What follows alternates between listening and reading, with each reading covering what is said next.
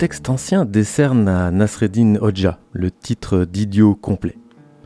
Mais attention, ne vous y méprenez pas, il ne s'agit pas d'un blâme, mais plutôt d'une éloge, puisque Nasreddin est bien un idiot accompli. Dans le même sens que certains accèdent à l'illumination, celui-ci aurait atteint le degré suprême de l'idiotie. Plutôt la folie, devrions-nous dire, mais la folie de ces sages qui nous éveillent à la réalité divine par des méthodes détournées. À la différence des koans, ces énigmes utilisées par les adeptes du zazen comme sujet de méditation, les courtes histoires de Nasreddin mettent l'accent sur le dérisoire et le risible de certaines situations absurdes et qui nous invitent à rire de notre prétendue capacité à appréhender la réalité au-delà des apparences souvent trompeuses. Les histoires de Nasreddin, appelées également Joa selon les contrées, ont fait et font encore le régal de tout un chacun en Asie, de l'Arménie jusqu'en Mongolie, dans le monde arabe et même dans certaines parties de l'Europe influencées par l'islam. On en retrouve même une trace en Crète sous le nom de Anastratine. Selon certaines sources, ce personnage aurait bel et bien existé et aurait vécu en Anatolie au XIIIe siècle, où on lui a même construit un mausolée. Dans l'imagerie populaire, on représente souvent Nasreddin Hodja, assis à l'envers sur son âne, pour représenter sa folie. Voici le pourquoi du comment, suivi d'autres âneries pleines de sagesse. Lorsqu'il se promenait avec ses étudiants, Nasreddin montait son âne et les autres suivaient à pied. Mais il chevauchait à l'envers. Ce cortège, d'autant plus singulier que c'est le châtiment infligé aux faux témoins que de devoir faire le tour de la ville dans cette posture, circule assez souvent dans les rues et dans les environs, mais personne n'ose demander la raison de cette manière de procéder.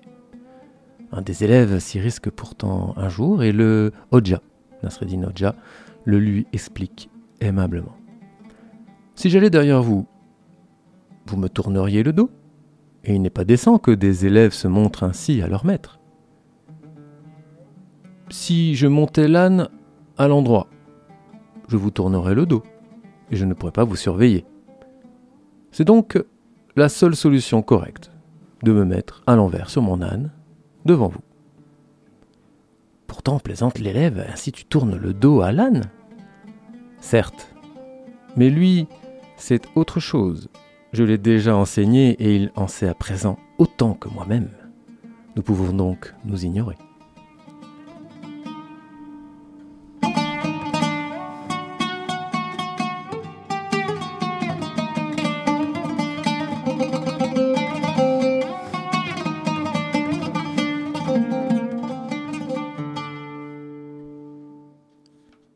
Nasreddin Hodja et son fils partaient pour le marché, le père à pied et l'enfant sur l'âne. Ils rencontrèrent un passant qui dit au fils N'as-tu pas honte, toi, sur l'âne et ton père à pied? Alors Nasreddin le fit descendre et enfourcha l'animal. Ils tombèrent sur un autre passant qui s'exclama On aura tout vu le père grand et fort sur un âne et le pauvre gamin qui suit à pied. Gêné, Nasreddin fit monter son fils avec lui. Ils croisèrent une autre troisième personne. Quel sans-cœur Deux sur un pauvre bourricot. Cette fois, Nasreddin s'énerva. Mon fils, pour satisfaire les gens, il ne nous reste plus qu'à prendre l'âne sur nos épaules.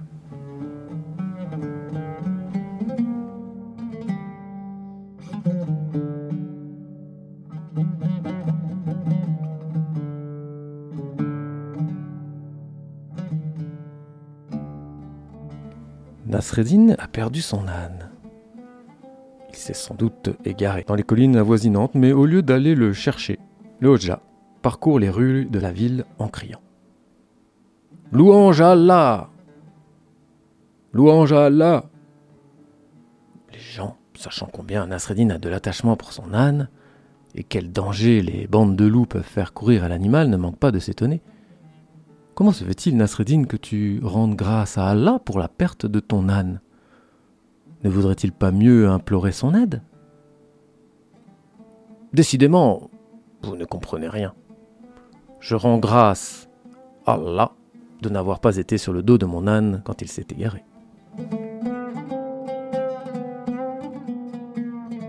Voici une des perles de ce répertoire où Nasreddin, par sa naïveté feinte, fait ressurgir la vérité face à l'absurdité d'un mensonge. Nasreddin se rend chez le boucher et lui demande deux morceaux, deux beaux morceaux de filet de mouton.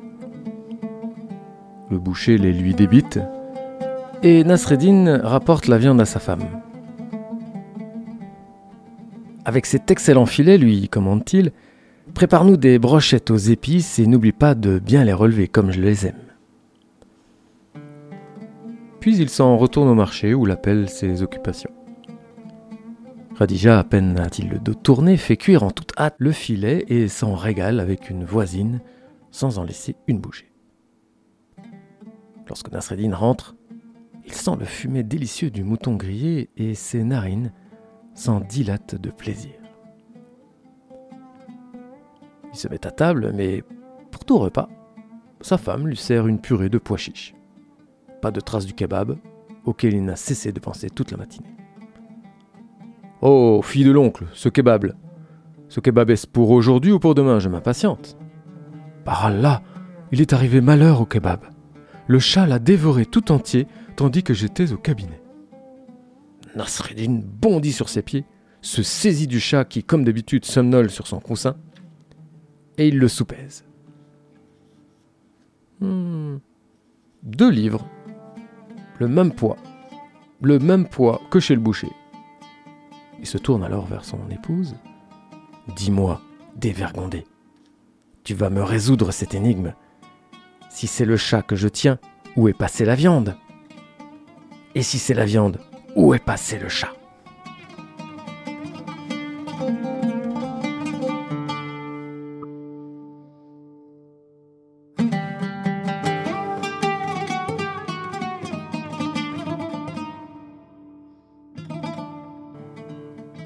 Un jour, Mustapha, le gros Richard de la ville, réputé pour son âpreté au gain, tombe dans la rivière. Il ne sait pas nager. Le courant commence à l'emporter, tandis qu'on l'entend appeler au secours. Les riverains se précipitent. On se penche au-dessus de l'eau, des dizaines de bras se tendent pour tenter de l'attraper au passage. Donne la main, Mustapha, donne la main Mais les yeux exorbités, il regarde désespérément ses sauveteurs sans rien faire pour s'aider. Il est déjà presque trop tard lorsque Nasreddin surgit. Il écarte la foule et crie en lui tendant la main. Tiens, Mustapha, prends ma main, prends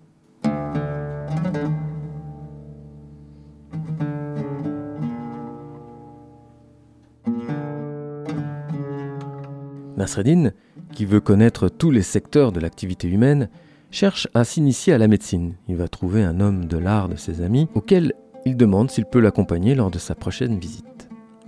Le patient est un homme qui souffre de maux de ventre. Ce n'est rien, le rassure le médecin presque aussitôt. Tu as mangé trop de cerises et cela t'a donné la colique. Observe la diète et dans deux jours il n'y paraîtra plus.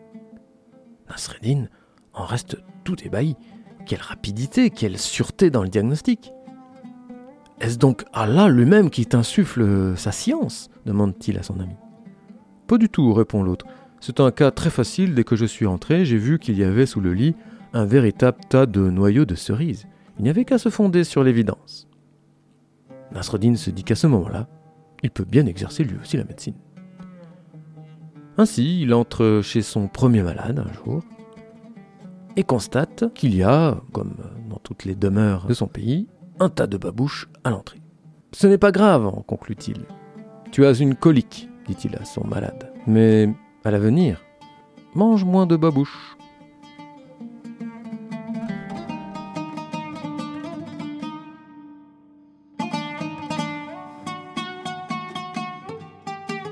Voilà plus de six mois qu'il n'a pas plu. La rivière est complètement à sec et les puits sont devenus des pièges à rats. Le manque d'eau est si critique qu'on finit par se décider. Il faut aller trouver Nasreddin et lui demander s'il connaît un moyen de faire venir la pluie. En réponse, le Hodja ordonne qu'on lui apporte un grand baquet plein d'eau. Ce n'est pas chose facile, il faut procéder à la collecte dans tout le village pour réunir la quantité voulue. Le baquet est enfin rempli. Nasreddin ôte sa chemise, puis, empoignant un morceau de savon, entreprend de la laver. Tous alors de se récrier violemment. Honte sur toi, Nasreddin, impie, fils de chien Nos enfants n'ont même plus de quoi boire, et toi tu as l'audace de faire ta lessive avec la dernière eau qui nous reste. Mais celui-ci se borne à rétorquer sans cesse. Mais je sais ce que je fais, je sais ce que je fais, faites-moi confiance. Et il continue, imperturbable sous les insultes. Après quoi, sa lessive terminée, il gagne la cour afin de la mettre à sécher sur le fil. Immédiatement, un gros nuage se forme et il se met à pleuvoir abondamment. Ne savais-je pas ce que je faisais? triomphe Nasreddin au milieu des paysans heureux et stupéfiés. C'est à chaque fois la même chose quand j'étends mon linge.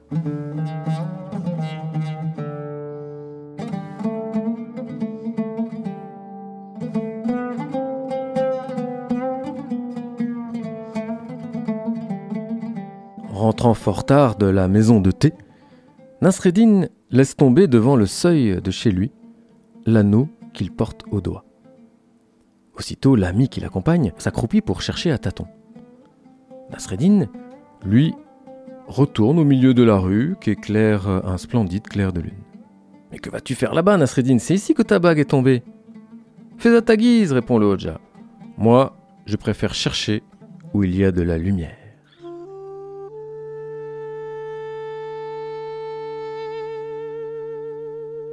Khadija a préparé un fameux plat de halva, tellement copieux que le Hojda, malgré son goût immodéré pour cette confiserie, a dû en laisser. Il se couche le ventre plein mais n'arrive pas à fermer l'œil. Au bout de quelques heures, il n'y tient plus. Il secoue sa femme. Hola, Radija, réveille-toi. J'ai oublié quelque chose hier au soir. Dors, demain il fera jour. J'ai oublié de finir le halva. Laisse donc le halva tranquille. Allons debout, fille de l'oncle, va me le chercher. Radija se lève en maugréant et à la porte le halva, dont Nasreddin cette fois ne laisse pas la moindre parcelle. Pourquoi tant de hâte lui demande sa femme en se recouchant. Le halva était dans la cuisine, personne n'y aurait touché. Il n'était pas dans la cuisine comme tu le crois, rétorque Nasreddin. Il était dans ma tête et j'ai pensé qu'il serait beaucoup mieux à sa place dans mon ventre.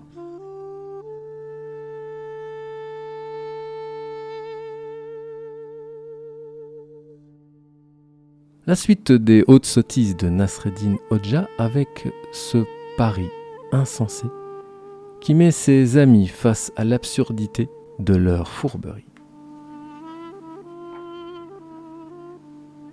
Nasreddin était assis au café échangeant des histoires avec ses amis et fanfaronnant plus que de coutume. Je pourrais tenir toute une nuit debout dans la neige sans aucun feu pour me réchauffer, dit-il.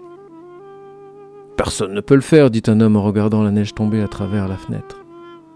Je pourrais et je le ferais cette nuit même. Je le ferais même si je n'avais pas la moindre braise pour me réchauffer. Alors si je perds mon pari, demain, je donnerai un banquet pour vous tous chez moi. Sans feu, sans braise pour se réchauffer.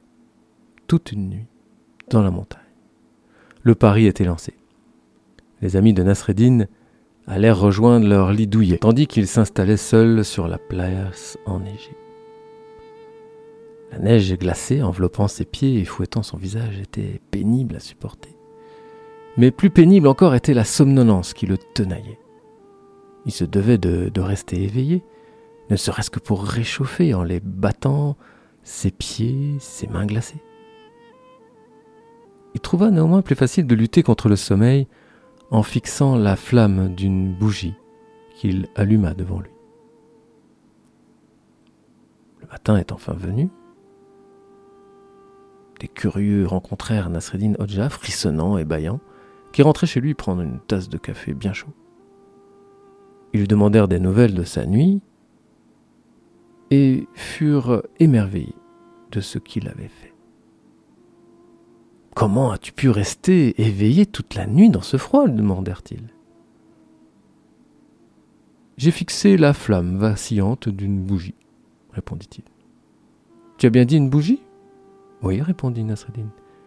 Tu t'es servi d'une bougie pour braver le froid. Ah, tu as alors perdu ton pari. D'abord, Nasreddin essaya de rire de leur argumentation, mais il constata bientôt qu'ils ne plaisantaient pas. Ses amis comptaient bien le berner en prenant la bougie comme argument pour gagner le pari. Quand viendrons-nous chez toi pour le banquet? lui dirent ses amis, insistant bien sur le fait qu'ils avaient gagné leur pari. Hum, venez ce soir à la nuit tombée, leur dit Nasreddin. Juste après l'appel de la prière du soir, un groupe d'hommes vient frapper à la porte de Nasreddin qui leur ouvrit. Laissant leurs chaussures à l'entrée, ils s'assirent en tailleur sur une natte. Euh, le dîner n'est pas tout à fait prêt, lança Nasreddin de sa cuisine. Nous ne sommes pas pressés, nous attendrons le temps qu'il faut, dirent-ils. Humant l'air ambiant pour deviner ce qui pouvait mijoter dans la cuisine, ils ne décelèrent aucune odeur particulière. Ils attendirent, attendirent, attendirent. J'espère que vous n'avez pas faim, leur dit Nasreddin de la cuisine. Le dîner n'est pas encore prêt. Euh, peut-être pourrions-nous t'aider suggéra un invité affamé. Bien, dit Nasreddin, vous pourriez tous venir à la cuisine pour aider. Entrant dans la cuisine, ils furent surpris de trouver Nasreddin debout, en train de remuer avec application le contenu d'une grande marmite en cuivre suspendue et sous laquelle brûlait, à bonne distance, une bougie vacillante. Juste quelques minutes, dit Nasreddin debout sur la pointe des pieds, scrutant l'intérieur de la marmite froide. Cela ne devrait pas tarder à bouillir, une bougie donne tellement de chaleur, vous le savez bien.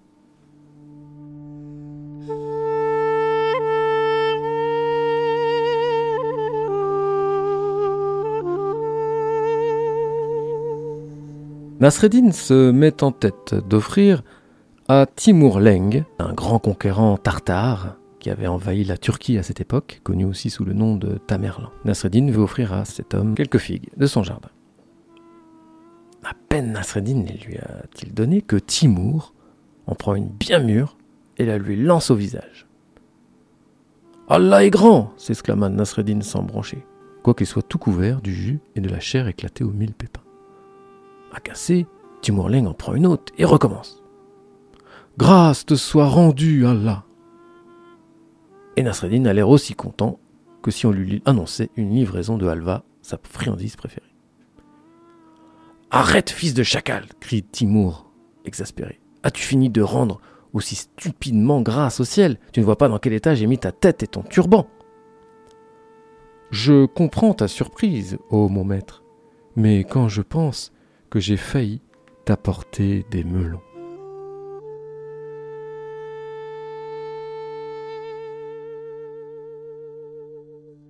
Retrouvons tout de suite une dernière série des sublimes idioties de Nasreddin, le fou qui rend sage, avec cette histoire qui en dit long sur le prétendu savoir de certains savants.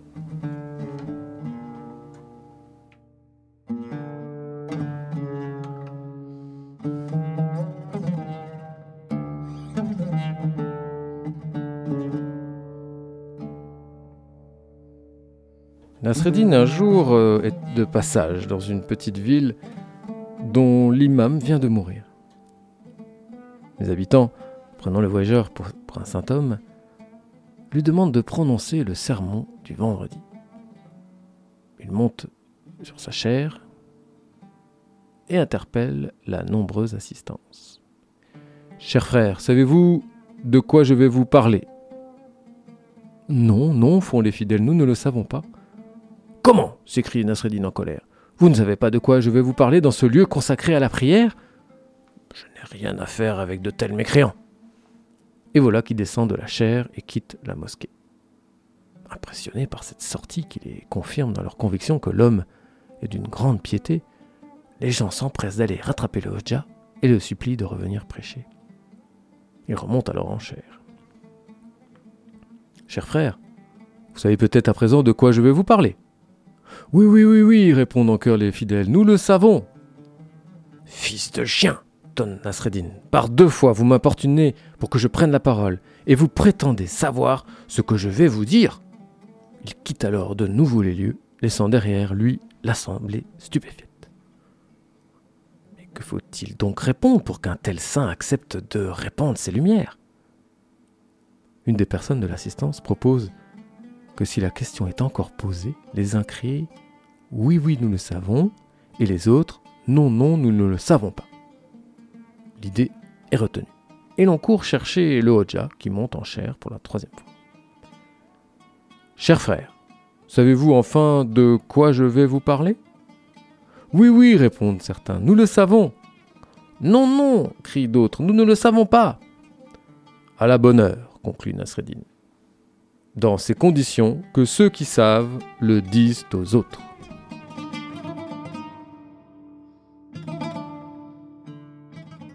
On aimait bien embarrasser Nasreddin avec des questions oiseuses, ou carrément impossibles à trancher. Un jour, on lui demande Nasreddin, toi qui es versé dans les sciences et les mystères, dis-nous quel est le, le plus utile, du soleil ou de la lune? La lune, sans aucun doute. Elle éclaire quand il fait nuit, alors que ce stupide soleil, lui, quand il fait jour.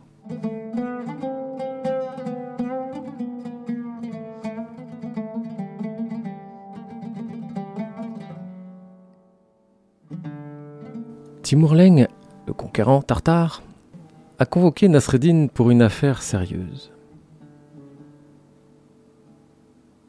Nasreddin, tu as acquis, dit-on, la connaissance des mystères. Et je voudrais donc que tu me dises ce qu'est une certaine science occulte appelée ésotérisme. Par la barbe du prophète, Seigneur, je n'ai jamais entendu parler de cette science-là. Eh bien, informe-toi, questionne. Je veux que tu me fasses un rapport là-dessus dans un mois. Mois plus tard, Nasreddin, qui entre-temps s'est borné à cultiver son jardin et à bichonner son âne, comme d'habitude, revient à la cour, mais les mains vides. Nasreddin, je vois que tu as oublié ce que je t'avais demandé. Oublié, ô maître du monde? J'ai parcouru des provinces entières, j'ai questionné les plus grands sages, j'ai lu des centaines de traités et qu'Allah me maudisse si je mens. Mais alors, donne-moi ton rapport, je ne le vois pas. Mon rapport tient en un seul mot. Comment fait Timour stupéfait? Un seul mot pour expliquer toute une science secrète. Dis-moi donc lequel? Carotte crie soudain Nasreddin aussi stupidement que glousse un dindon. Comment carotte? Que signifie cette incongruité? Carotte, répète sur le même ton Nasreddin. J'ai appris deux choses en effet sur l'ésotérisme. La première, c'est que beaucoup d'ânes s'y intéressent. La deuxième est que fort heureusement, la partie la meilleure en est cachée.